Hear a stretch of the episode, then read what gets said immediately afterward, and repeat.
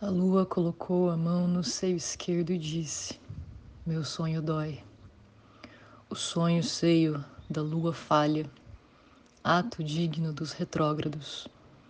Não falo do horóscopo, confidencio o que atravessa meus ciclos, pois percebo um céu íntimo, de palavras acumuladas, desencapadas. Se fossem fios condutores, passagens de raios, teríamos um curto-circuito e o temos, esse aumento repentino da tensão. Se fossem levadas, e a lua leva, a habitar os líquidos, poderiam ser palavras canoas, lagoas, veios, mas se mostram cânulas conta-gotas, pingos no lado esquerdo da blusa do pijama. Exudação. Li abjeto numa revista sobre política. Nenhum adjetivo poderia ser mais perfeito. Palavras são condutores de raios. Percebi ali a ligação dos olhos com o espasmo do estômago e o presente seio.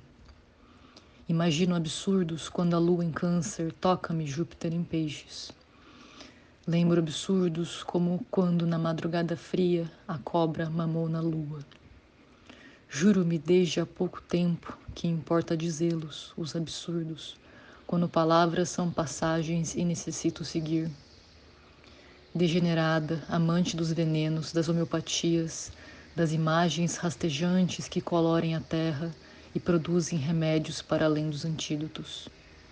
O seio dói, minguando, exudando um líquido de consistência viscosa, transudando pelos poros, pelo bico. Esperamos para um processo de cicatrização dos sonhos. Faz parte da cura dizer que na aula de mitologia da Júlia descobri que o signo de Câncer se relaciona com a hidra de Lerna. Quem não diria? E se a lua mamar na cauda da cobra?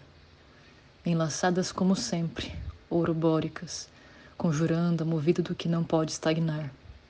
Quem não diria? Que o hoje traduz a magia lunar como eternidade fiada nos atos falhos.